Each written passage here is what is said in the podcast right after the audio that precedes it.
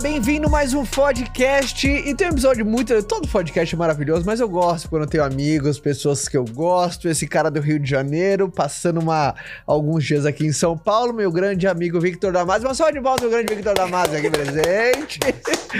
e primeiro, Vitor, obrigado por estar no podcast, viu, cara? Feliz de estar aqui, cara. Feliz mesmo. Eu gosto, principalmente você uh, faz um lindo trabalho online também, mas eu adoro, uh, principalmente pessoas que eu gosto, de apresentar no podcast também. Pra, eu chamo todo exército, tudo bem. Então se apresente pra galera. Se você quiser que eu te apresente, eu te apresento, eu vou te jogar na lua, mas eu vou deixar você se apresentar, cara. Olha, se alguém tivesse em casa, tivesse a chance de deixar o Caio apresentar, você acha que ia deixar passar essa chance? Então é contigo, Caio. Manda ver aí. Ó, o Victor Damasio, ele é um cara. Uh, primeiro, ele não. Vocês vão perceber ao longo do podcast, ele tem um coração gigante. Ele adora pessoas. Ele, ele, ele, ele, ele eu, eu falo que o Victor tem uma habilidade de. Você é um, um ótimo anfitrião, cara. Você faz a pessoa se sentir bem num papo. Ele ajuda pessoas a construir negócios online, a você levar tua mensagem pro mundo.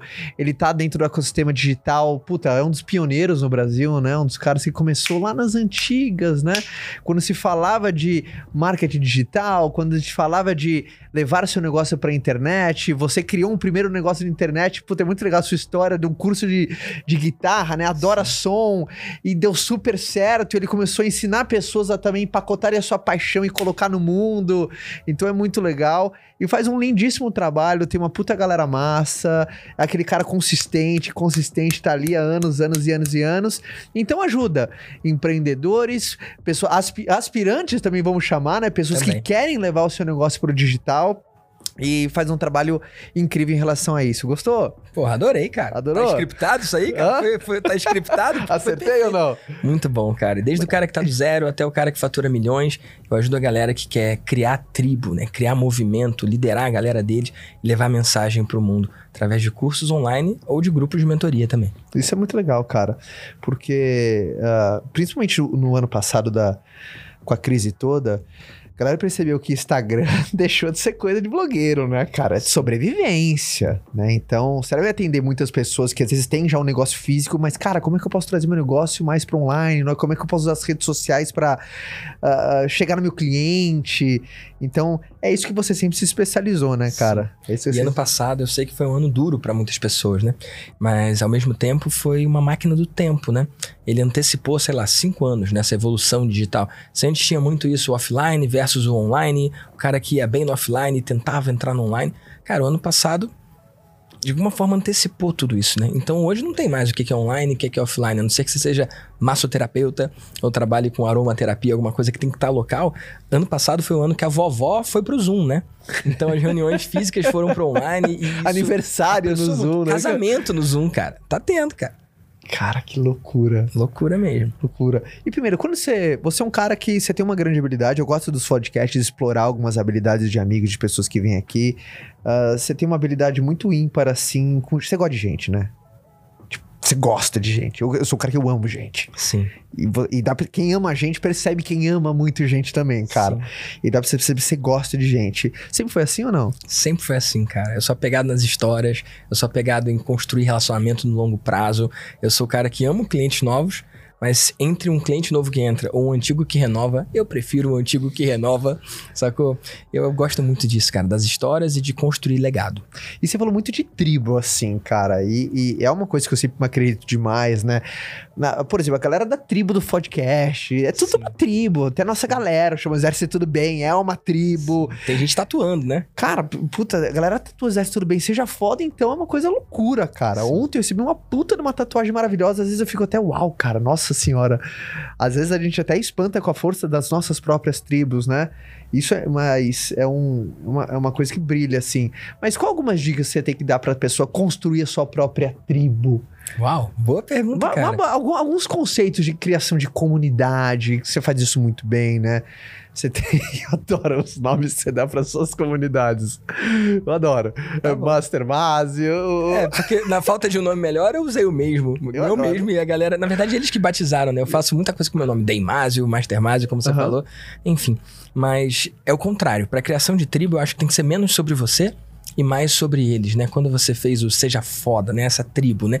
É importante que seja um movimento maior do que a pessoa. Boa. Quando o cara tatua, ele tatua seja foda. Ele não tatua Caio Carneiro. Então, quando você cria um movimento, pensa em desenhar ele já para o mundo, pensa qual é a ideia que está por trás e escolhe que ele seja alguma coisa que não pare em você, né? Quando você fez o Seja Foda, não foi sobre você. Você conta a sua história, você conta cada vitória que você teve, cada dor que você passou, mas não é sobre você. É sobre como cada um de nós pode ser foda no que quer que faça. Então não é numa área específica, não é na sua área de atuação, é sobre eles. Então, quanto mais você fizer que seja sobre eles e menos sobre você, mais chance do cara tatuar. Porque eu não consigo imaginar alguém tatuando Caio Carneiro, né? Não, cara, não. Eu nunca vi. Por favor, não façam. Não façam. Isso é uma coisa legal que também eu, eu, acho muito fogo, porque é muito meu DNA e quando eu vejo numa outra pessoa, eu falo, uau. Por mais que você dá dentro do ecossistema online, dentro do ecossistema digital, usando ferramentas do digital, você é o cara que eu gosto muito porque você não esquece da humanização da parada. Eu queria que você falasse muito de humanização, que você sabe que é um dos seus cores, né? Humanização. Você é aquela pessoa que, por mais estar tá usando ferramentas online, live, Instagram, a rata pra cima, isso, você é aquele cara que fala no inbox, pega o telefone e liga. Sim. Então, e... então eu acho isso muito incrível, porque eu faço isso também, e, e, e essa essa junção, né? Pode começar no online, mas terminar no offline. Fala o quanto importante é dentro do seu trabalho essa humanização de Cara, você vê que na hora do fechamento de uma venda, ou um cliente tá com uma dúvida em relação a alguma coisa, você pega o telefone e liga, cara, pra parada.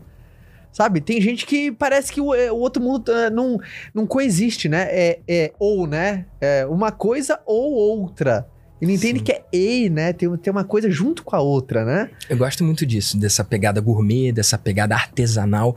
E, cara, talvez seja porque eu vim de baixo, né? Eu até hoje, eu não sei por quanto tempo vai ser, talvez depois desse podcast eu não consiga mais, mas eu tô com no, 197 mil seguidores no Instagram. Uhum. E até hoje, no dia que eu tô gravando isso, eu que respondo meu direct. Não tem nada de errado com quem não é, não tem nada de errado, uhum. mas é uma escolha minha, pessoal. Com 197 mil seguidores, eu respondo as pessoas, pessoalmente. Ninguém do meu time não tem nem acesso ao inbox. E os meus amigos, alguns com mais audiência do que eu, outros com menos audiência do que eu, falam: Cara, você é doido, por que, que você faz isso? E para mim não é uma dor. Eu gosto desse troço. E até hoje, quando alguém me escreve e eu respondo, as pessoas falam: Vitor, não acredito que é você mesmo. E eu falo: Cara, eu lembro como é estar do outro lado. Eu lembro como é olhar para alguém, admirar alguém, mandar uma mensagem esperando uma resposta que nunca veio. É. E se para mim custa tão pouco parar ali, às vezes, 10 segundos do meu dia para mandar uma mensagem para aquela pessoa pode fazer diferença, eu faço. Eu não sei por quanto tempo eu vou conseguir fazer. Mas enquanto eu posso, eu faço, porque eu lembro como é estar tá do outro lado. E, cara, para mim não me custa, não é uma dor. E eu desenvolvi um hack mental. Ah. Essa é uma parte boa. Boa. Para ser pago por cada mensagem que eu respondo. Conta mais. E, cara, o seu background, você entende muito de vendas. Uhum. E você entende que sim, quando você recebe um sim de alguém, nada mais é do que um subproduto de muitos nãos que você uhum. tomou. Então, eu tenho programas à venda de mil a cem mil reais por ano. Então, quando eu falo com alguém, o cara pode ou não comprar nada de mim, ou ele pode comprar um programa de mil, um programa de dois, um programa de 18, ou até vir a comprar um programa de 100, como eu tenho vários clientes. Só que eu não tenho como saber quem é o cliente de 100 mil. Eu não tenho como saber. Mas eu sei que ele vem. Então, como eu não tenho como selecionar, eu simplesmente falo com cada um deles como se fossem o cliente de 100 mil. Uhum. E nessa eu acredito que eu crio esse cara. Porque não todos são esse, na verdade é a minoria da minoria da minoria, mas eu só consigo chegar neles se eu trato todos eles assim. Então, eu recebo não, não, não, não, não e um sim. Vamos dizer, eu vendo uma coisa de mil reais. Eu falo com 10 pessoas, tomo um sim e nove nãos. Antigamente eu ficaria triste, triste, triste, triste, triste, feliz, triste, triste, triste. Triste, triste, triste, triste, triste, feliz, triste, triste, triste. Zero reais, zero reais, zero reais, zero reais, mil reais, zero, zero, zero, zero. Mas se a cada dez eu ganho mil, eu hackei meu cérebro para entender que ao invés de ganhar mil daquele sim e zero de todos os nãos, na verdade eu tô ganhando cem a cada interação. Eles não me pagam cem, mas se a cada 10 vai ter um que vai pagar mil, será que então eu não ganhei 100 de cada um? Porque eu não tenho como controlar se o cara vai comprar ou não. Eu tenho como controlar cada contato que eu faço. Então é uma verdade que eu respondo no meu direct? É. Mas é uma verdade também que eu faço uma oferta logo depois? É. E é verdade que eu controlo os meus números para entender como eu tô indo e acabo sendo muito bem remunerado por isso? Sim. Então, se eu sou remunerado pelo sim, mas o sim só vem com vários nãos, para cada interação, sim ou não, eu fico feliz. Para cada interação, sim ou não, é como se eu tivesse recebido esses 100 reais. E isso me dá motivação, porque o cara comprando ou não, eu fico feliz e vou pro próximo. Isso tem o lado positivo, que aumenta a resiliência, né? Faz não desistir, faz você continuar em frente, mas também tem o lado negativo, que faz com que eu não fique mais super feliz quando eu ganho sim. Então isso diminui também a felicidade do sim, porque eu entendo que o sim é só parte do processo. Eu não tenho como controlar sim ou não. Eu tenho como controlar quantos contatos eu vou fazer. Então essa é a minha escolha. E aí eu, cara, eu saí daquela montanha russa do tô feliz, tô triste, triste, triste, tô feliz. E agora eu tô feliz sempre. Sacou? Mais, mais estável e para mim funciona muito bem. Isso é muito legal, né? Essa quantificação. E é muito duro para as pessoas entenderem, porque às vezes o sim tá no futuro. Sim. Né? Às vezes o sim tá no futuro, o presente é mais não, né? Exato. Então o sim tá no futuro. Aí fala assim, a quantificação do não, ela é muito óbvia e vai ser incrível se você tiver aquela perseverança inicial, né? Até Exato. chegar no teu primeiro sim, né, cara? É, é louco. E é muito bom ter uma vitória logo no início, né? Você toma um sim, aí você vai na pilha pros outros. E o cara que seria um não pode até virar um sim também. Só que se o seu sim é o último, você tomou tanto não que você já tá todo pra baixo. E o cara que era pra ser um sim, às vezes é um outro não. Porque você mandou mal, porque a sua energia, o seu momento, sei lá, o estado que você tava. Isso faz diferença, né? A vibe da pessoa. Nossa, e é, é, é muito meu mundo, né? Venda direta é isso, né, cara? Então é. eu acho que eu- a vida de todo mundo que trabalha com vendas é isso, né? É, é, é você aprender a lidar com ah, essa ressignificação do não e você entender que vendas é uma mistura de ciência e arte. É uma mistura de ciência e arte. Por quê?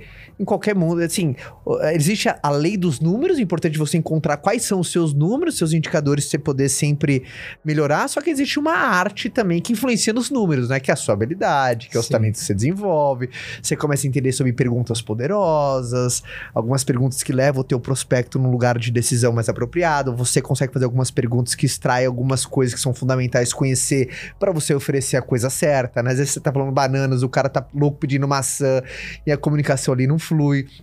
Então você acha que essa sua humanização, ela foi determinante, assim? Se não tivesse esse processo final, dessa transição, porque eu vejo muitas pessoas que trabalham com vendas hoje, e por causa que o mundo tá digitalizado, ela tá perdendo essa humanização. Tem gente, por exemplo, que foge do telefone hoje. Como que você vê o telefone na sua vida? Tipo, pegar, parar e mandar um áudio pro cara no WhatsApp. E sair ali da interação de Instagram ou WhatsApp só texto. Quanto é importante pra você, tipo, se conectar com a pessoa? Cara, pra mim é o hack supremo. E mais do que isso, é uma ferramenta poderosa que o grande não pode usar. Sacou? Talvez você, com a sua audiência toda, não possa fazer isso, porque são muitas pessoas, é humanamente impossível. Uhum. Mas essa é uma diferença que o cara que principalmente está no começo pode usar a favor dele. Boa. Tem um amigo meu, o Murilo Gan, que ele fala. Murilão, grande Murilão. Beijo, Murilão. Saudade, papai. E ó, o Murilo ele fala: enquanto você tá pequeno, faça coisas não escaláveis. Explore, invista no não escalável, num mundo que só buscam o escalável, só buscam sistematizar e criar processo e tal. Cara, faça coisas que daqui a 10 anos você dando certo, você não vai poder fazer. Então a hora de fazer é agora. Quando eu respondo um cara no direct, tem gente que fala, Vitor, eu não acredito que você respondeu. E aí eu fico pensando, que mundo é esse? Em que ponto que a gente chegou? Que responder a pessoa virou um diferencial. Em que ponto que a gente chegou que só responder a pessoa e tratar como ser humano é visto como algo uau. É uma virtude fazer o dever, né? Bicho, isso é tão louco. E o que que isso Eu mostra? respondo pra caramba, cara, também. Louco, né? Isso mostra que a barra do mercado tá muito baixa. Cada um, se só exercitar um pouquinho o músculo do se importar, não precisa nem de muito. Uma mensagem respondida, cara. A barra tá tão baixa que você consegue se destacar fazendo pouco, cara. Sabe o que eu fazia no começo do meu Instagram? Hum. Nem sei se eu contei pra turma aqui já. Manda ver. Começo do meu Instagram, quando, por exemplo, eu postava alguma coisa, eu tinha, sei lá, 10 curtidas numa foto. Eu clicava lá em curtidas, aí eu via as 10 pessoas que curtiu, eu entrava no perfil do cara e deixava uma mensagem de agradecimento por ele ter curtido. Uau. Porque eu falei assim, puta, cara, vi que você curtiu a minha foto, pô, muito legal esse reforço positivo. Só vim deixar uma energia boa pra você também, boa semana. Massa. Gary V Feelings, né? Bem na pegada dele, né? Cara, e assim, pra mim, pô, tava começando, incentiva ali numa rede social ali, né? Sim. Então alguém dá um reforço. Então eu, eu, eu, eu agradeci a curtida. Hoje Sim. não dá nem pra responder a quantidade de comentário, é o que você Sim. falou, não tem como mais. Você passou de um milhão de seguidores. No Instagram, estamos chegando a um, um e cem, mais ou menos. É, um milhão de Pronto. seguidores. É impossível fazer isso. É. Mas lá atrás você pôde.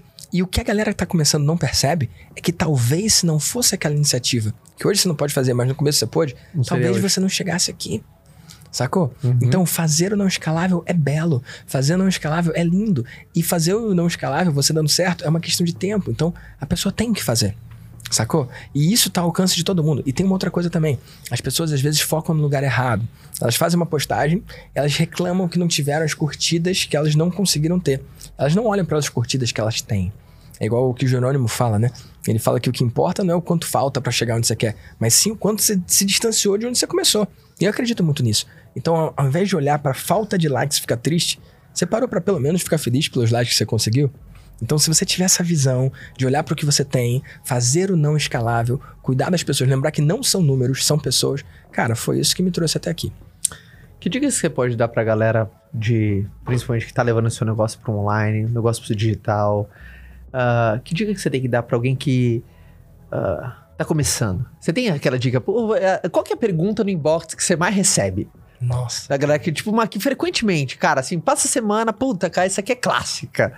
Essa, mas essa é clássica, da galera que te acompanha. Qual que é uma clássica, assim?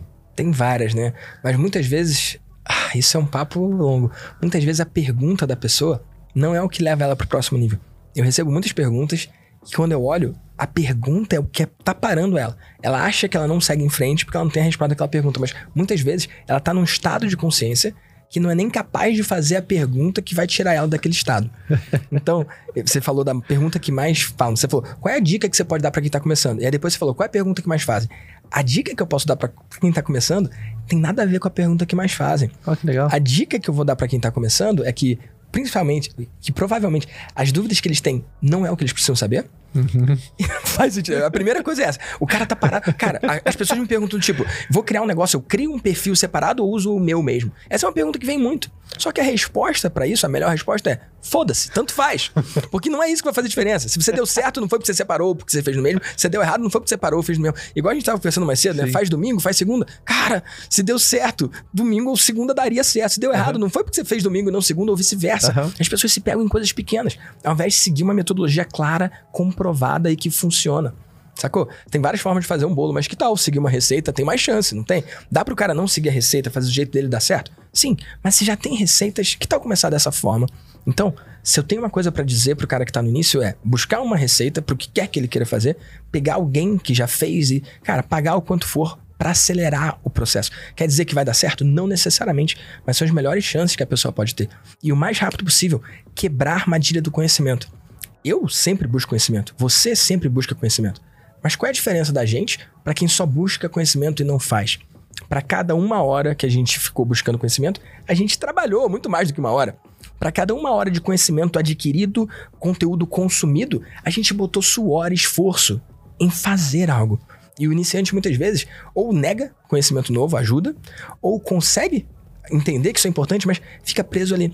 Faz curso do fulano, Beltrano, Ciclano. Tem gente que pergunta para mim, Vitor, fiz o curso do fulano, Beltrano, Ciclano, o que que o seu vai ser de diferente? Eu falo, ei, ei, ei, alto lá. O que que você vai ser de diferente se você fizer meu curso? Porque se você fizer com a mesma postura das outras coisas que você fez, provavelmente não vai dar nada. Já parou pra pensar que fulano, beltrano, ciclano tem muito resultado com os alunos dele? E que se você não teve resultado com fulano, beltrano, ciclano, talvez o problema seja você?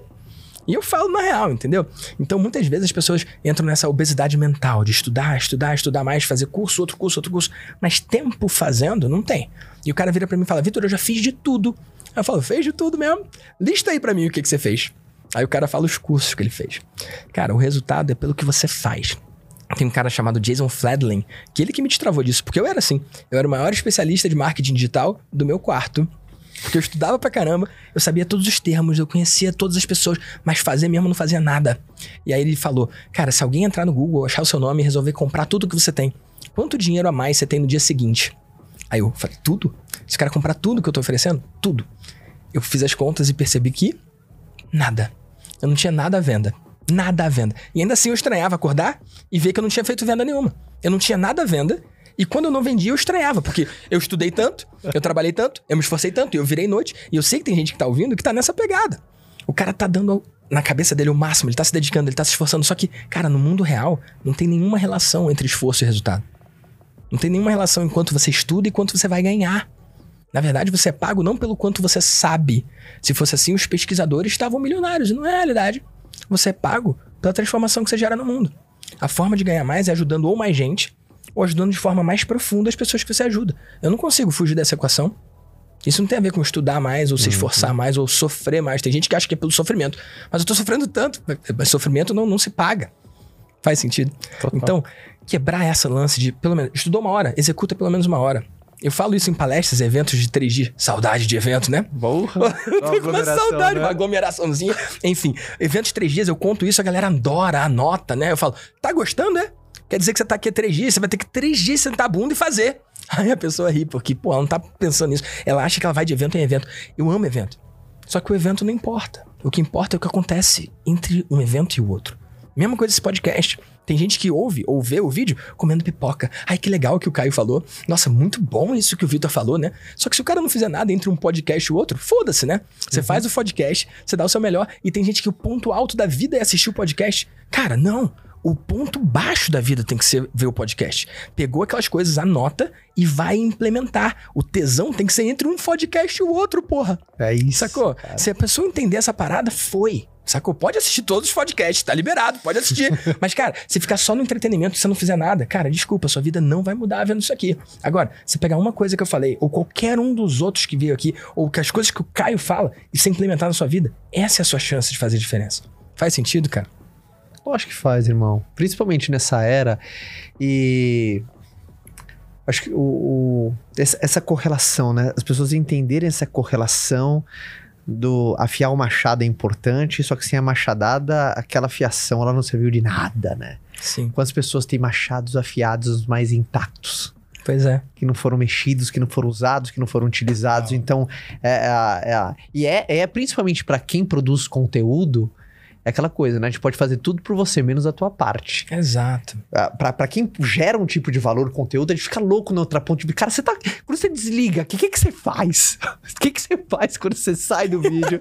ou quando você sai, quando você fecha o teu podcast, você finge que não aconteceu nada, ou teve um momento mais, pô, que legal, mas depois de 20 minutos você esqueceu, porque uma vez o Cortella falou uma coisa que achei absurdo. Grande professor, beijo, grande professor Mário Sérgio Cortella, falou assim: Caio, tem duas coisas na nossa vida, se a gente economiza, a gente perde: conhecimento e afeto. Uau, cara. Olha que louco. Olha louco, o microfone até caiu aqui. Ficou, o microfone ficou nervoso. Ele até deu uma. Uau, cara. Poderoso, hein, cara? Ó, tem duas coisas na vida, se a gente economiza, a gente perde: conhecimento e afeto. Ele falou, você conhece aquelas pessoas que não sabem nem mais abraçar? Que fica economizando, economizando, economizando, a pessoa fica dura, fica fria, fica Sim. gelada, não beija, não abraça. Ah. E, a, e conhecimento é outra coisa. Se você economiza, você perde. É. Olha que louco, cara. Economizou, isso perdeu. É. Porque isso aqui tá fresco na sua cabeça, o insight que o Victor deu, até isso que eu falei. Mas se você economizar, ou seja, se você guardar para si, perdeu. Isso. Então, quantas pessoas estão economizando conhecimento, então você perde duas vezes, Sim. cara. Você perde duas vezes, porque você perdeu tempo para adquiri-lo e perdeu de novo porque economizou. E, e pior, acha que cresceu. Ah, tô crescendo muito. Você tem a falsa sensação muito. do avanço, né? Pois é. Por causa da dopamina, né, cara? Sim. Dopamina, dopamina, dopamina. E qual que é um erro muito comum hoje dentro do ecossistema online? Para pessoas que estão começando, assim. Qual que é um, meio que uma armadilha? É expectativa alta demais. Ah, vou arregaçar, vou começar com uma expectativa fora da realidade, aí faz uma venda. É. Dentro da venda direta tem muito disso. A pessoa sai com muita sede ao pote. De qualquer coisa que envolve a venda. Vou arrebentar e chega no, no primeiro mês... Pff, eu acredito nisso. Eu acho que, que, que é, é, não entender que tudo que hoje é grandioso começou um dia pequeno. Uhum. Lá no VDcast, meu podcast, um dos últimos episódios foi do Maranhão. Oh, faz o jabá aqui do seu podcast. Ué, já fiz cara. de forma sutil. Eu sou elegante, cara. Se eu não fosse elegante, falaria, vai no Spotify, assista o VDcast. Mas, pô, eu posso falar de forma sutil, é. cara. E funciona, cara. É. Você acha que o cara já não foi anotar? Porque se eu falaria de maneira agressiva, é vai no Spotify, clica VDcast. Mas se eu não eu vou fizesse isso, isso, entendeu? Enfim, lá tem o episódio do Marani. É. O Marani conta como anos atrás ele estava na mentoria, ele fez a primeira turma dele para donos de restaurante, conseguiu três vendas. E no momento de negócio dele, já tinha restaurante, já tinha academia. Ele ensinava outras pessoas a como organizar o restaurante. Isso, ele ia começar a fazer isso. Ele fez uma Legal. oferta e conseguiu três alunos. Ele falou: Vitão, eu não vou fazer. Por três pessoas, por esse valor, acho que mil reais que ele cobrou, três mil reais, cara, eu prefiro devolver o dinheiro das pessoas porque. E focar no meu restaurante. Não, não, não vai me pagar, não vai valer a pena, a conta não vai fechar para mim. E eu não deixei ele devolver. Falei, bicho, tu vai fazer essa parada. Sacou? Você prometeu, você vai entregar, vai ser impecável com a sua palavra e vai cuidar deles. Porque tudo que hoje é grandioso começou um dia pequeno. Você não tá vendo. Mas isso pode dar em alguma coisa. Eu sei que agora não faz sentido, mas eu quero que você faça, mesmo que não faça sentido.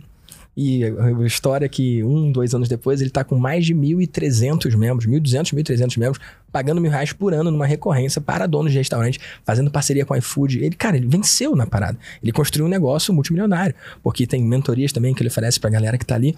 Sendo que, se ele olhasse atrás, aquelas três pessoas. Negócios paralelos que vão surgindo também, porque Exato, é todo mundo é infinito, restaurante, né? É né? fatorial, né? Tem muitas coisas que ele pode fazer, mas se dois anos pra trás eram três pessoas, ele não via que aquelas três pessoas poderiam virar 1.200 se ele continuasse. E aquilo podia ser só um sonho que foi deixado de lado, porque ele falou, cara, esses três não valem a pena, mas eu não via três. Eu já vi essas, mil- essas 1.200, Sim. ou por que não muito mais? Então, um erro muito comum é a pessoa criar essa expectativa alta, como você mesmo disse, e não continuar. Às vezes é só ir de novo, às vezes é só fazer mais uma vez, entendeu? Tudo que hoje é grandioso começou um dia pequeno e tudo é feito uma coisa de cada vez. Só nasce grande filho de elefante, não tem essa história? Cara, as coisas são pequenas e eu aprendi a desenvolver esse olhar. Eu olho pra coisa não só pelo que ela é, mas pelo potencial dela, pelo que ela pode ser, se a pessoa colocar o esforço, a energia e a dedicação. Se o Marani tivesse devolvido o dinheiro, cara, podia ser só mais uma história de alguém que tentou, ou que tinha uma ideia maravilhosa, mas que não deu em nada. Só que ele nunca nem poderia saber no que, que ia dar. Qual foi um desafio que você teve? Uau. Meu Deus. Um fogo, assim, que você acha que a turma aí também, Cara, meu desafio, eu vim de uma família tradicional, eu podia escolher qualquer profissão que eu quisesse, desde que fosse direito, engenharia ou medicina. Ah, Então- aquela família ali. É, que Seu tem, pai era tem que seguir. Não, mas a minha família, minha mãe, minha avó, meu pai, eles sempre queriam o melhor pra mim. E na cabeça deles, o melhor seria se seguir o ensino acadêmico, né? Me formar tradicionalmente e Se seguir. possível, numa o script profissão também tradicional, né? Direito, engenharia e medicina. Era Isso- esse? É, quando eu cheguei em casa e falei que ia fazer filosofia, eu quase apanhei. Você fez filosofia? Não. Pois é, exatamente, exatamente. Funcionou, né? Não fiz, né? Enfim, Mas você queria? eu queria. Eu fiz direito na FRJ, me formei, passei na tal da OAB, mas um desafio que eu tive foi de mostrar para os meus pais que aquilo não era quem eu sou. Mostrar para minha família que, cara, Você o que eles passou? planejaram, passei, passei na tal da OAB, tem uma carteirinha vermelha, eu não sei direito para que, que serve, mas a minha mãe e minha avó ficam muito felizes com aquele troço. Meu filho é advogado. É? Se de alguma forma é importante para elas, e, e eu acredito nas coisas com isso, enfim, eu fui até o final da faculdade, eu me formei e entreguei para elas. Falei, cara, é isso, eu fiz, agora eu vou fazer o que eu quero, porque eu ouvi isso. Faz um- uma faculdade séria, sacou? Direito, engenharia e medicina, e depois vai fazer o que você quer. Eu sempre amei guitarra, música também, enfim. Mas por que que isso foi desafiador? Porque eu construí meu negócio e Quando você tiver filho, o que que você vai falar? eu vou deixar ele ser o que ele quiser.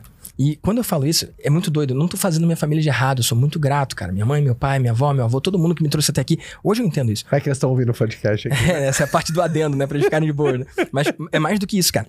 Porque eu tenho um padrinho que foi pra mim mais próximo do que meu pai, inclusive.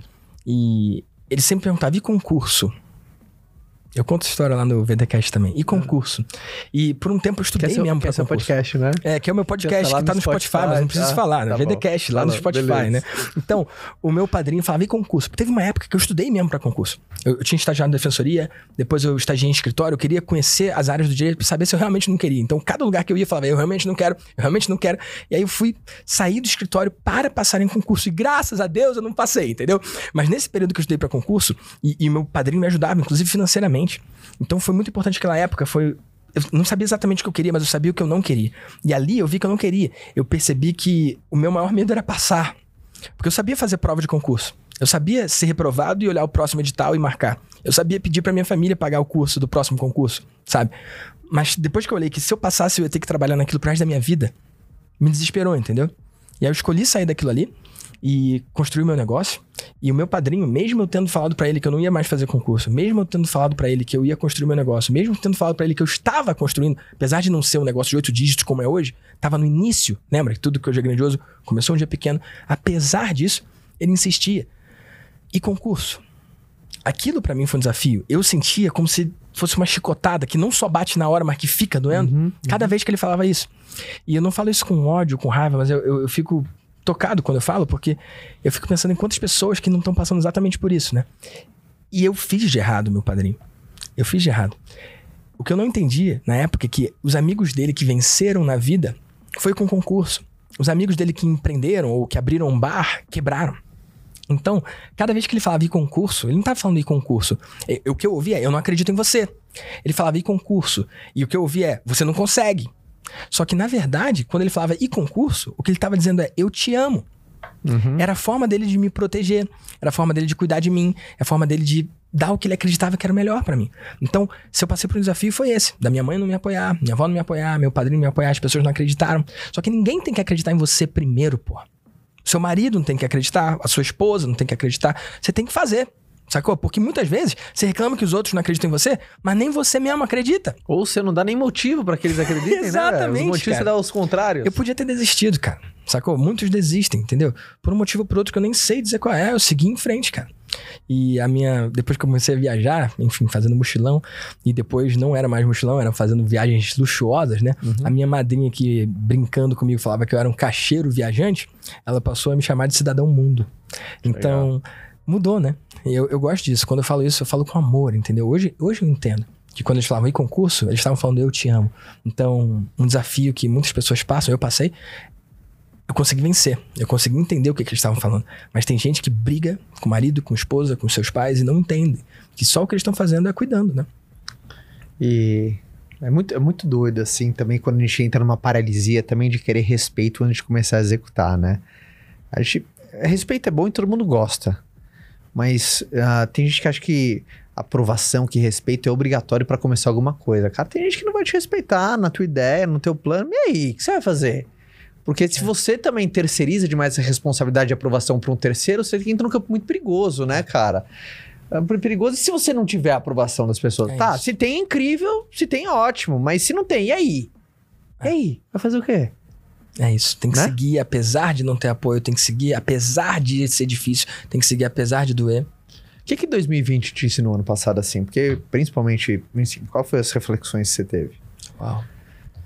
É muito doido, né? Porque o mundo conheceu a quarentena, né? E a galera começando a se adaptar, trabalhando online e tal. Eu falei, pessoal, seja bem-vindo à minha vida desde 2014, né? Porque eu já trabalhava remotamente, né? E o que me ensinou 2020. Tipo, pra você não mudou nada Cara, também, né? A dinâmica, tipo... Você, você, tipo, porra, eu vivi em quarentena há anos, assim, Exato. em relação a trabalho, obviamente, tá, turma? Que a gente tá falando no viés de, de trabalho, Sim, né? Trabalhando de casa, é, tocando empresa remotamente. Já era minha realidade antes, né? E o que, que ficou presente? Não foi nenhuma lição que eu vivi pra mim, mas foi ver o mundo correndo pra se adaptar de qualquer jeito porque não podia evitar. Sacou? Uhum. Me mostrou como foi bom pra mim ter me adaptado antes por escolha. Não podia saber que isso ia acontecer, mas pra mim não foi a dor que foi pra maioria das pessoas. Pessoas lidando com solidão, pessoas lidando com estar sozinho.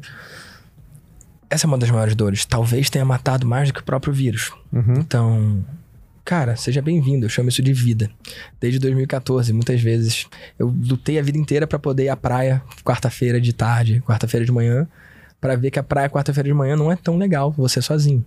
Então, eu pude ver o quanto que me antecipar isso, o quanto que tá pronto pra isso não me machucou nesse momento. Inclusive, meu negócio cresceu. Não fico feliz que a pandemia fez eu vender mais, mas botando em números, o meu negócio cresceu mais de três vezes nesse ano. Por causa da busca dessas pessoas pelo novo. As pessoas falam, a internet é o futuro. Cara, as pessoas não estão vendo que a internet é o presente. E é, é o presente há muito tempo. E quem ainda acha isso tá atrasado pra 2010, entendeu? Então, o que me ensinou é que, cara, a gente tem que dar os passos que a gente tem que dar. Tinha gente que tava postergando. Tem essa história de quando a maré sobe, os barcos sobem juntos, né? Mas quando a maré baixa, você vê quem é que tava nadando pelado. Então, não foi a pandemia Não que. conhecia essa parte. né? É, essa, essa é boa, né? Cara, a, a pandemia destruiu muitos negócios, mas na verdade ela só antecipou. Então, os negócios, muitas vezes que foram destruídos pela pandemia, eram negócios que seriam destruídos, só que em 3, 5 anos. Então, eu acredito muito naquilo de que não tem negócio físico ou negócio online. Os negócios são físicos e online, e quem não entender isso tá fora. Eu acredito nisso. Então, o que me ensinou é que a gente tem que se adaptar. E rápido. Eu, eu tinha meu evento, cara. Meu evento para centenas de pessoas, evento de três dias, dias 27, 28 e 29 de março do ano passado. Então foi logo quando começou a pandemia. E eu tive que pivotar. E eu fui o primeiro cara a falar: eu vou fazer esse troço online. Fiz online. E gerou resultado. Cara, tem que pivotar rápido, cara. Senão você perde. Na natureza, quem ganha não é o mais forte, é quem é melhor adaptado. É isso aí, cara. E, Vitão, até trazer uma coisa. Eu, eu conversei no, no Clubhouse esse, esse, esse dia para a gente fechar. Porque eu sei que você tá com hora. Isso agora é muito importante. Na verdade, foi pra cavar um segundo episódio aqui, entendeu? É. Se vocês gostarem muito. Se, se eu fizesse uma Mas chamada tem- pra Você ação. tem podcast? Se eu fizesse- Spotify? Eu podia chamar pro podcast, ou podia falar pra chover Mas comentário. você já tem. Se gostou. Você já tem um podcast aqui no, no Spotify? Por acaso eu tenho. Talvez o nome seja VDcast, mas não quero ficar falando sobre isso. Mas se você gostou, cara, enche de comentário aqui. Vai que você pilha o Caio pra gente fazer outro, né? Porque eu falei, Caio, é pouco tempo. Não quer fazer outro dia? Pouco tempo. Agora quer falar mais e não cabe, né? Se você pudesse colocar nessa TV aqui, ó, pá, que aqui no podcast, pra quem tá ouvindo, tem uma TV aqui atrás da gente, alguma coisa, um, sabe, qual seria o emblema do Vitor Damasio? O que, que seria o pá aí atrás? Que a galera ia ver você e uma, a tua bandeira aí atrás. O que, que seria? Cara, a vida é curta demais pra você não ser tudo que você veio nessa terra pra ser. Boa. Eu acredito nisso, cara. A gente tem pouco tempo, cara. Pouco tempo pra jogar pequeno, pouco tempo pra seguir script dos outros, pouco tempo pra querer agradar e não ser quem a gente é. A gente tem uma chance, né? E essa é a frase que eu ia colocar. Boa. Ia ficar legal, hein? Bom, Nossa, obrigado, cara. viu, cara? Eu adorei, cara. Eu que agradeço. Gostou? Aí, Pô, ó. Muita coisa, cara. Aí, ó, você viu? Papinho bom que rende Bom bem, demais, cara. Ó, gente, adorei o papo, adorei o podcast de, outro, de hoje. Vitor Damasio. Acompanha no teu Instagram, como é que tá o seu Instagram? É arroba Victor Damasio Oficial. Victor Damasio. Victor, tá? Chique. Ué, presente da minha mãe, herança. Victor Damasio Oficial. Victor Damasio Oficial, também tem um Spotify, não sei se a gente chegou a falar, um É, podcast. Eu nem, mencionei o podcast, né? Nem o VDcast. menciona né? o podcast. Tem um podcast também, o VDcast. O VDcast e um cara que faz um trabalho super ímpar, então é muito importante todo mundo estar conectado, eh, conectadíssimo. E você sabe que você tem porta aberta aqui sempre pra gravar podcast, tá? Então continua arrebentando, tamo junto e Tamo a junto, todos. Até a próxima semana, até o próximo papo. Fica com Deus e tchau.